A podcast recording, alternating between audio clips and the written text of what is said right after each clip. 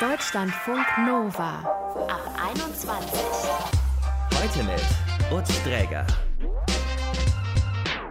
Schön, dass ihr dabei seid. Stress kann richtig unangenehm werden. Stress begleitet viele von uns durch den Alltag und hat auch viel damit zu tun, was wir uns so vornehmen. Bis hierhin keine Neuigkeit. Man kann sich natürlich jetzt nach Hause begeben, eine Kerze anzünden, die angucken und sagen, ich reduziere meinen Stress. Aber die meisten von uns, die wollen ja schon irgendwie raus und was erleben und vielleicht sogar richtig was erleben.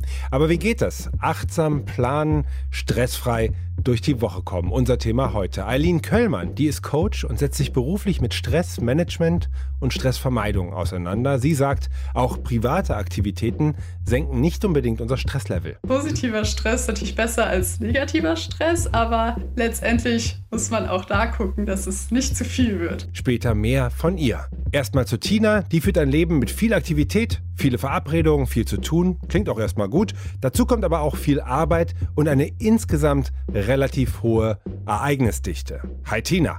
Hallo. Das klingt jetzt ein bisschen anstrengend. Dein Stresslevel auf einer Skala von 1 bis 10, wenn 10 sehr viel ist?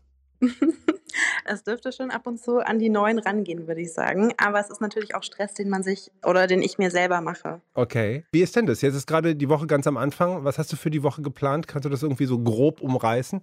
Ja, kann ich schon umreißen. Also es ist tatsächlich relativ viel. Ich bin heute im Büro von der Arbeit aus, was grundsätzlich schon ein bisschen mehr soziale Interaktion fördert. Und wenn man dann schon mal im Büro ist, dann möchte man natürlich auch danach nicht direkt nach Hause gehen, sondern ist schon verabredet mit einer Kollegin, mit der man noch spazieren geht und noch was essen geht, wenn man schon mal zusammen ist. Und dann geht das eigentlich die ganze Woche so weiter, dass ich irgendwie Dienstagabend mit einer anderen Freundin verabredet bin, die ich jetzt schon ein paar Wochen nicht gesehen habe und wir müssen uns unbedingt abcatchen und die neuesten Dinge austauschen. Und einen Tag danach treffe ich mich mit meiner ehemaligen Kollegin, die ich auch schon eine Weile nicht mehr gesehen habe und irgendwie kennt man das vielleicht auch so, dass alle Bekannten und Freundinnen super viel zu tun haben, dass man schon so Wochen im Voraus planen muss, wann denn überhaupt mal ein freier Abend ist, an dem man sich überhaupt sehen kann. Aha. Und dann ist auch schon Donnerstag und da bin ich auch schon verabredet mit einer anderen Bekannten. Geht das so über die über Wochen hinweg, dass du jetzt sagen kannst, so ja, okay, Kalenderwoche so und so, äh, 47, da, da geht dann wieder was? Äh, Oder setzt du dich am Anfang der Woche hin und sagst, ich habe hier noch die und die Lücken und die fülle ich jetzt? Es ist tatsächlich teilweise wirklich so, dass es vielen Leuten, die ich kenne, dass es denen ähnlich geht und man dann wirklich gucken muss, boah, wir müssen uns unbedingt mal wieder sehen. Wann kennst denn du? Hm, ja, also ein paar Wochen ist das schon noch mal hin und dann muss man sich wirklich im Kalender anstreichen, weil man endlich wieder sich mit dieser Person treffen kann. Ich habe das Gefühl, da bin ich gar nicht so alleine damit. Und Mhm. deshalb ist dann schon wirklich relativ viel vorausgeplant. Und dann ist dieses, oh, wann können wir uns denn mal wieder sehen? Manchmal schon eher noch mal ein bisschen weiter in die Zukunft gelegt. Und gelingt es dir da relativ realistisch zu planen oder merkst du, dass du immer wieder auch was absagen musst, weil du merkst, das kriegst du eigentlich gar nicht so hin, wie du willst. Du willst noch mehr. Ab und zu musste ich dann doch absagen, wenn ich einfach irgendwie merke, dass ich ultra ausgelaugt bin. Das ging mir zum Beispiel gestern Abend so, dass ich irgendwie tagsüber mit einer Freundin spazieren war und das ging relativ lange und dann war ich eigentlich abends noch mit jemand anders verabredet und war dann irgendwann so, pff. Oder ich bleibe einfach zu Hause und gehe früh ins Bett und mach mir, lass mir ein Bad ein und mache irgendwie mal gar nichts. Dann habe ich abgesagt und habe mich auch relativ schlecht gefühlt, weil die Freundin jetzt auch erstmal eine Zeit lang nicht mehr in Berlin ist. Mhm. Aber ich glaube, das passiert ab und zu. Man muss vielleicht doch etwas auf sich selber hören, auch wenn man es irgendwie gerne allen recht machen möchte und es ja irgendwie auch sich selber recht machen möchte in dem Aspekt. Es ist immer gar nicht so einfach, wirklich jeden Tag voll zu planen, weil irgendwann ist man auch durch so. Planst du denn da auch Pausen ein? Ich versuch's und dann, Es sie wieder voll? das kenne ich ja. ja, da ist ja noch so ein Loch und hm, was wollte ich eigentlich am Samstag machen? Keine Ahnung. Ja, da kann ich ja noch, super. Mhm. Und dann, Und organisierst du da private und berufliche Dinge unterschiedlich? Also was überwiegt jetzt zum Beispiel? Bei dir klingt es so, als wäre jeden Tag mindestens eine Freundin dran. Äh, mehr beruflich oder mehr Mhm. privat? also tagsüber bin ich ja beruflich relativ ausgelastet. Also bin von neun bis sechs oder ein bisschen länger am Rechner und dann möchte man natürlich auch wieder echte Menschen sehen. Da muss man natürlich auch irgendwie extra Platz schaffen für die Leute, die man selbst auch aus eigenen Stücken gerne sehen möchte. Wenn du dich da so viel verabredest und dann irgendwie Montag diese Freundin und Dienstag die Kollegin oder umgekehrt, wie gehst du denn dann da raus abends? Also bist du dann ganz erfüllt oder merkst du schon so, oh nee, das ist eigentlich so viel, dass ich das, dass ich krieg das gar nicht mehr alles so hintereinander auf die Kette am Ende einer Woche? In der Regel achte ich eigentlich darauf, dass ich mich nur mit Leuten treffe, von denen ich weiß, dass ich mich danach gut fühle. Deswegen mache ich das, glaube ich, auch. Also es sind selten Menschen, mit denen ich mich noch durchzwinge, mich doch nochmal zusammenzusetzen. Dann denke ich mir so, boah, das war jetzt echt ein bisschen unnötig. Meistens freut man sich halt schon, dass man es gemacht hat. Ich weiß nicht, ich habe das vor Corona oft gehabt, dass ich die Person war, die auch abgesagt hat, weil ich mir dann doch lieber nochmal einen Abend auf der Couch gegönnt habe oder sowas. Und das mache ich jetzt viel weniger. Und habe auch so das Gefühl, dass es das schon immer wert ist, so sich mit den netten Leuten nochmal zu treffen und irgendwie doch nochmal Probleme durchzuquatschen, die dann danach einfach gar nicht mehr so schlimm sind oder irgendwelche Themen zu besprechen, über die man sich richtig lange schon gar keine Gedanken mehr gemacht hat. Es ist schon schön, aus seiner komischen Homeoffice-Blase dann auch rauszukommen. Mhm. Also aber, eigentlich immer positiv. Aber da hat Corona schon auch tatsächlich was verändert bei dir dann? Auf jeden Fall. Und man halt auch immer nicht wusste, wann man denn überhaupt wieder ins Restaurant gehen kann oder wann man mal wieder auf eine Ausstellung gehen kann oder sowas. Deswegen hat man schon, also ich persönlich spüre voll den Druck jetzt auch mit der neuen Welle und den hohen Zahlen und so, nimmt man jetzt lieber noch mal einmal alles mit, bevor es nicht mehr geht? Wahrscheinlich schon. Also die aktuelle Entwicklung, die peitscht es eher bei dir noch mal an, weil es sein kann, dass äh, sozusagen die Beschränkungen bald wiederkommen. Aber generell, wann fühlst du dich am entspanntesten? Du hast gesagt, zum Beispiel könnte mal ein Bad dir gut tun, wenn sich mal eine Lücke ergibt. Was machst du, um mal richtig runterzukommen zwischen all den Verabredungen?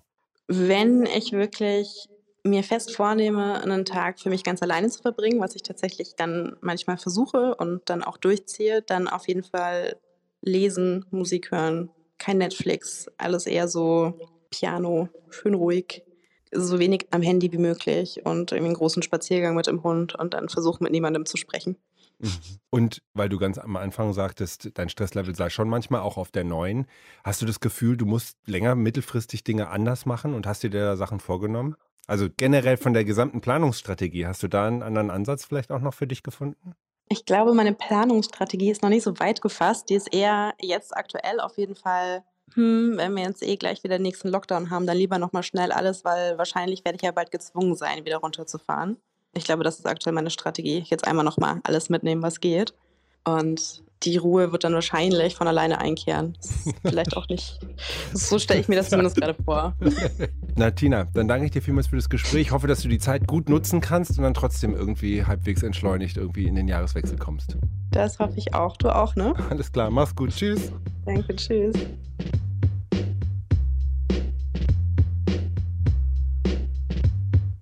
Deutschlandfunk Nova. Montagmorgen, der Wecker klingelt. Es gibt drei Meetings direkt auf der Arbeit zu Wochenbeginn oder, naja, wenn man noch studiert, vielleicht etliche Vorlesungen. Abends will man die Zeit aber nutzen und vielleicht noch was essen gehen mit einer Freundin oder einem Freund und zwischendurch bimmelt das Handy. Andere Dinge werden organisiert und ins Gym wollte man ja irgendwie auch noch. Da fängt so eine Woche schon ziemlich unentspannt an, aber es ist gar nicht so selten, dass sie dann auch genauso weitergeht, also so vollgepackt. Und wenn man sich umhört, dann geht es derzeit nicht wenigen wie Tina, die gerade erzählt hat, bevor es eventuell wieder zu Corona-bedingten Beschränkungen kommt, möchte sie irgendwie nochmal besonders viel erleben und machen. Alles schön und gut, aber die Frage ist, wie geht das, ohne richtig unter Druck zu geraten? Eileen Köllmann, die ist Coach für Stressbewältigung und die weiß, wie wir das vielleicht besser in den Griff bekommen. Hi Eileen. Hallo.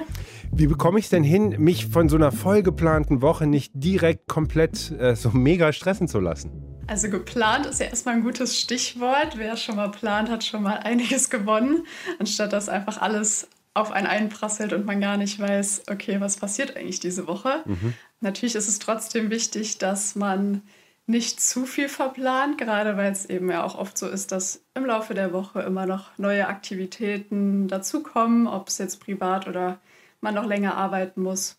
Genau, und da ist eben wichtig, dass man sich erstmal zu Beginn der Woche ein paar Lücken lässt und die dann entweder im Laufe der Woche füllt oder wenn man eben merkt, es wird jetzt alles ein bisschen viel, dass man dann sich eben auch Zeit für sich nimmt und vielleicht mal ein bisschen runterfährt, erstmal zur Ruhe kommt dass man dann die positiv geplanten Dinge auch wieder eher genießen kann. Mhm. Da ähm, habe ich das Gefühl, musst du so selbstwissend lachen, weil du weißt, wie sich das anfühlt. Aber das war bei der ja. Tina auch gerade so, weil die auch meinte, und ich kenne das auch. Man plant, man hat man natürlich Planungslücken und die ballert man dann irgendwann früher oder später eiskalt zu und dann ist einfach alles schon wieder dicht. Aber du sagst sozusagen, man sollte sie, wenn ich das richtig verstanden habe, auch möglichst lange offen lassen, um dann einfach zu wissen, okay, wenn ich Mittwoch schon durch bin, brauche ich nicht ein Freitagabend-Date. Ja, was ich zum Beispiel empfehlen könnte, dass man sich so bestimmte Blöcke äh, wirklich am Anfang der Woche einträgt. Einerseits eben Dinge, wo man weiß, es tut einem gut, ob es jetzt mit Freunden treffen ist, Sport machen, was auch immer, wo man schon merkt, eigentlich hilft einem das erstmal den Stress zu reduzieren.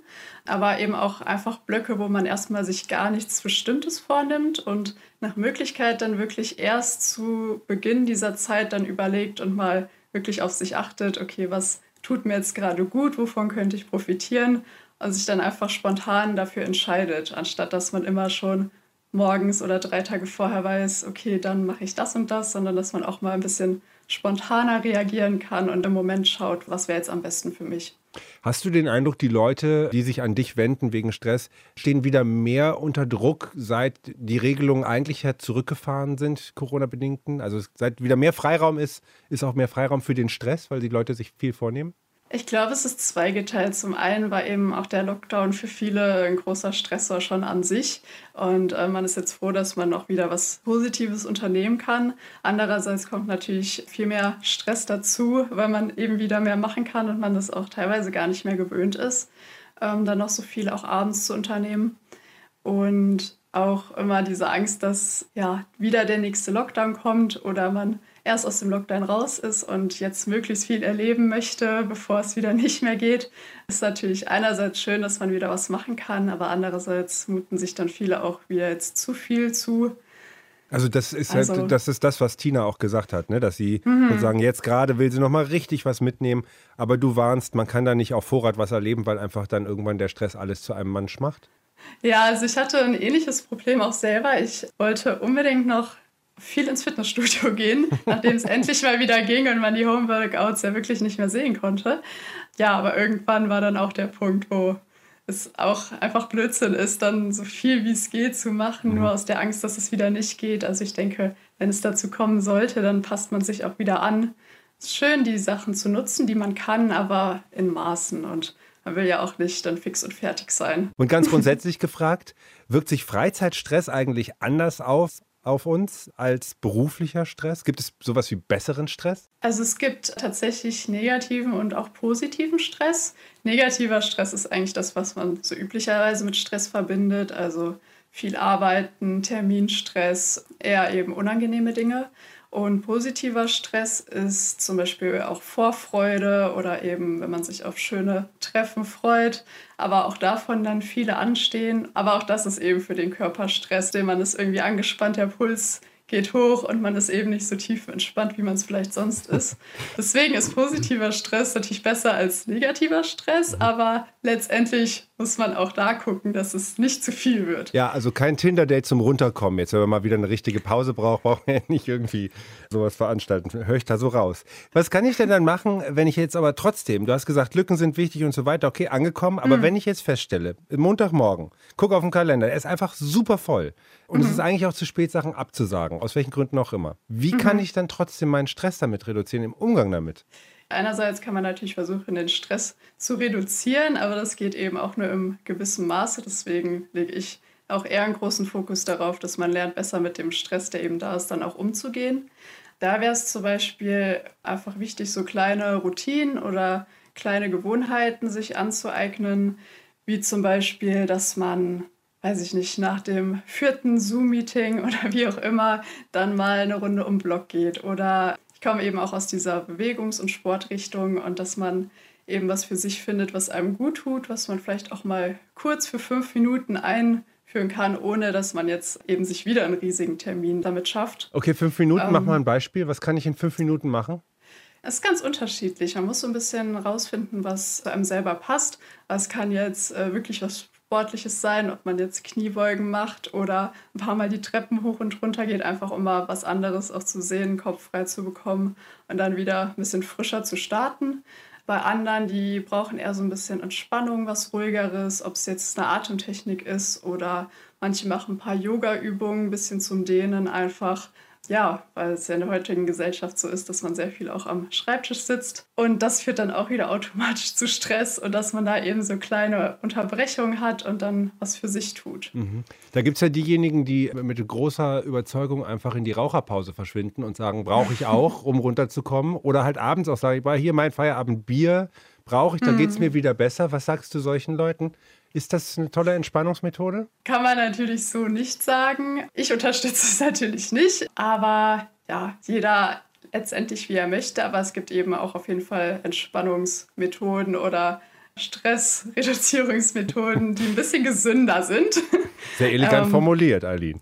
Ich versuche es eben, dass man wirklich auf seinen Körper hört und ja, mal abgesehen von seinen Lastern, die man so hat oder was man, in welche Gewohnheiten man so hat, dass man vielleicht mal schaut, okay, was gibt es da noch, was könnte ich vielleicht noch machen und da ist eben wichtig, dass man ganz viel ausprobiert und dann letztendlich rausfindet, was tut einem gut und mhm. was eher nicht. Wo kommt dieses Stressgefühl, über das wir einfach so reden, wo kommt das denn mhm. eigentlich her? Also bei manchen Menschen, von denen hört man dann, oh, es schlägt mir total auf den Magen oder das Hautbild verändert sich und da kann man so richtig mhm. sehen sogar äh, oder die mhm. berichten, das äh, verorten zu können. Aber lässt sich das lokalisieren? Auch hier ist es wieder unterschiedlich. Es äh, äußert sich eben bei ganz unterschiedlichen Symptomen.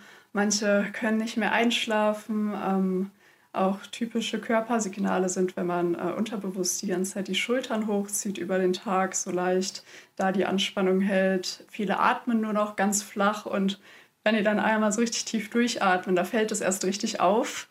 Das sind so Beispiele, wo man es dran festmachen kann. Aber ich habe auch ganz oft äh, Leute, die dann eben erst kommen, wenn es, ja, was heißt zu spät ist, aber wenn die einfach das Gefühl haben, der Stress ist überall und sie wissen gar nicht, wohin mit sich und alle Symptome sind auf einmal da. Und deswegen wäre es eben wichtig, dass man früh genug mal in sich reinhört und auch schaut, okay, ist mein Körper angespannt, wie geht es mir heute und äh, dann eben frühzeitig dagegen zu wirken, dass diese Symptome gar nicht erst so groß werden. Mhm. Eileen Köllmann ist Coach für Stressbewältigung. Wir sollen Lücken einplanen. Es gibt positiven Stress, aber auch der ist Stress und abgesehen davon ist jeder ein bisschen anders und sollte vielleicht sich mal persönlich damit auseinandersetzen, wie fünf Minuten auch entspannen können. Das nehme ich jetzt so gerade mit und ich hoffe sehr, dass deine Tipps gerade äh, einigen von uns zukünftigen Stress erspart haben. Vielen Dank, Eileen. Ja, das hoffe ich auch. Vielen Dank. Mach's gut. Tschüss. Und das war's mit der Ab 21 für heute. Mein Name ist Utz Träger. Macht's gut und bis bald hier.